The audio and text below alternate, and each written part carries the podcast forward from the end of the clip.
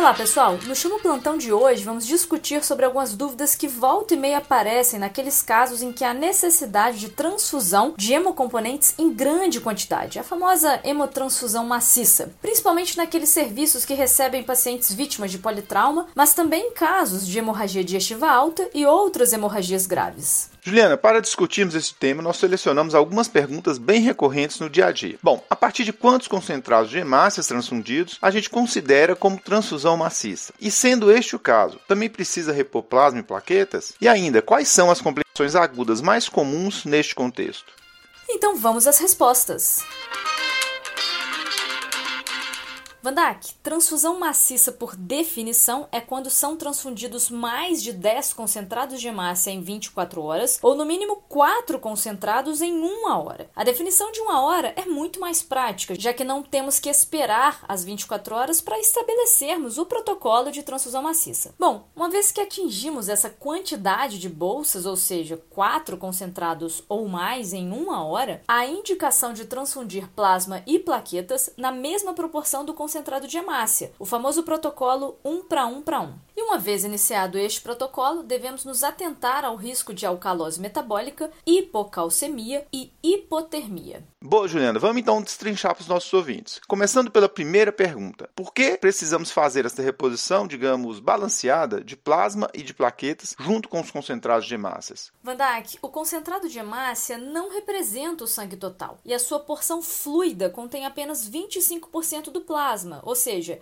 a concentração dos fatores de coagulação num concentrado de hemácia, numa bolsa de hemácia, corresponde a apenas um quarto do normal. Por conta disso, há risco de coagulopatia dilucional em outras palavras, pode haver uma discrasia sanguínea pela baixa concentração dos fatores de coagulação, o que inclusive pode se agravar com as transfusões sucessivas e, paradoxalmente, dificultar a resolução do sangramento que motivou a transfusão maciça. Para agravar, Juliana, esses mesmos fatores estão sendo consumidos pelo próprio organismo numa tentativa de cessar o sangramento. Bom, considerando esse ponto, realmente parece fazer sentido a transfusão concomitante de plasma e plaquetas, cujo benefício já foi inclusive demonstrado em trabalhos observacionais, com melhora de de desfechos clínicos como aumento de sobrevida. Juliana, nós vamos rever a proporção ideal para essa transfusão conjunta de hemocomponentes, ok? Sim, Vandak. O mais usual é de fato a proporção 1 para 1 para 1, que significa ofertar a mesma quantidade de concentrado de hemácia, plasma e plaquetas. Por exemplo, se forem feitas 6 bolsas de concentrado de hemácia, já prescrevemos também 6 bolsas de plasma fresco congelado e 6 unidades de plaquetas. O ensaio clínico publicado no JAMA em 2015 comparou essa estratégia 1 para 1 para 1 com aquela 1 para 1 para 2, no caso aí com a proporção maior, né, de concentrado de hemácias. A estratégia 1 para 1 para 1 se mostrou mais eficaz para promoção da hemostasia e cessação do sangramento nas primeiras 24 horas, além de ter se associado a uma tendência de menor mortalidade. Por conta disso, né,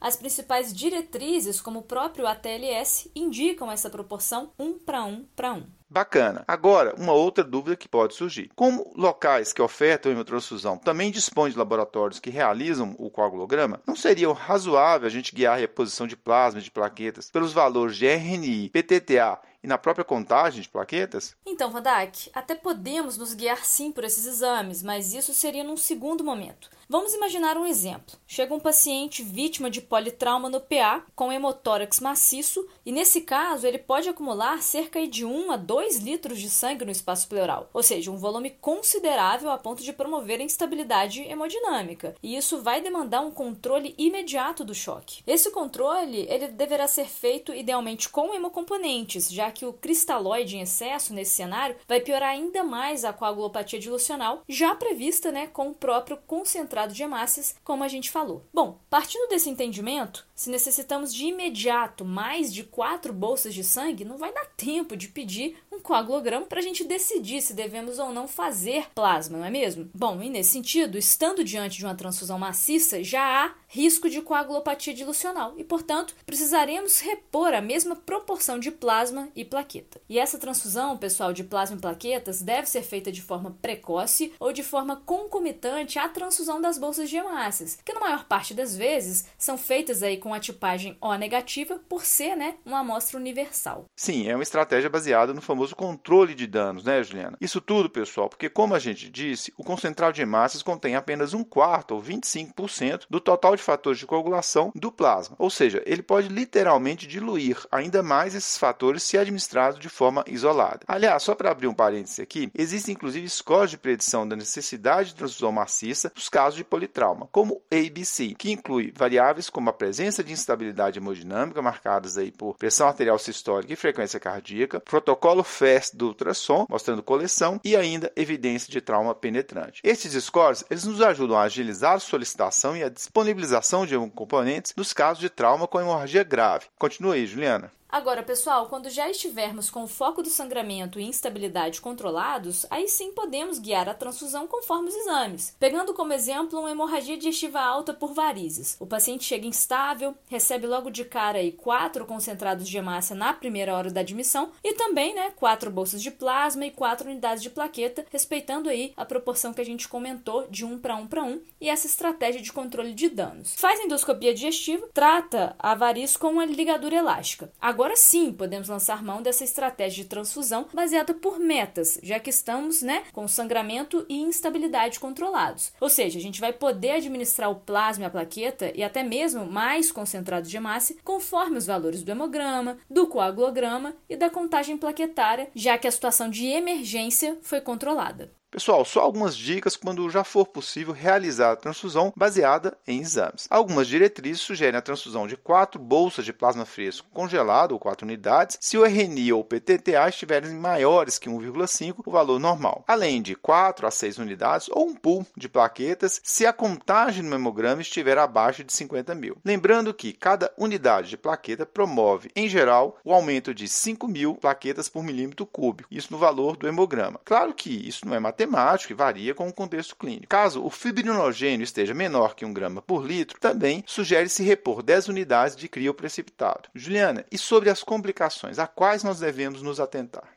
Então, alcalose metabólica e hipocalcemia decorrem do citrato, um anticoagulante que está presente no concentrado de hemácias, o que justifica o monitoramento cuidadoso desses parâmetros. O citrato ele vai ser convertido em bicarbonato, e como nessas situações de choque hemorrágico pode ocorrer uma insuficiência renal, o excesso de bicarbonato pode não ser excretado na urina, gerando a alcalose metabólica. Além disso, o citrato ele quela, ou seja, ele se liga ao cálcio iônico, podendo em situações situações mais extremas, reduzir muito a concentração do cálcio livre plasmático, que é o cálcio iônico. Esse risco, pessoal, ele é maior em pacientes cirróticos ou com uma isquemia hepática grave decorrente do choque hemorrágico. Por fim, a hipotermia pode ocorrer já que o concentrado de hemácias é refrigerado. Para se ter noção, seis concentrados de hemácia a 4 graus podem reduzir em até 1 grau centígrado a temperatura corporal. É claro que normalmente, antes da transfusão, a gente espera o concentrado atingir uma temperatura mais próxima da temperatura ambiente, mas em situações de emergência não dá tempo para fazer isso. Então, muitas vezes a gente tem que aquecer esse hemocomponente. Mas como nem sempre isso é possível, isso é disponível, torna-se muito importante nós monitorarmos a temperatura temperatura corporal desses pacientes e ofertar a eles outras formas de aquecimento. Bom, por hoje ficamos por aqui. Com roteiro e edição de Vandac Nobre e Juliana Vieira e produção de Bernardo Levindo, este foi mais um Corrida de Leito, o podcast da Cura em Lab. Agradecemos e esperamos tê-lo conosco novamente em breve. Até a próxima semana.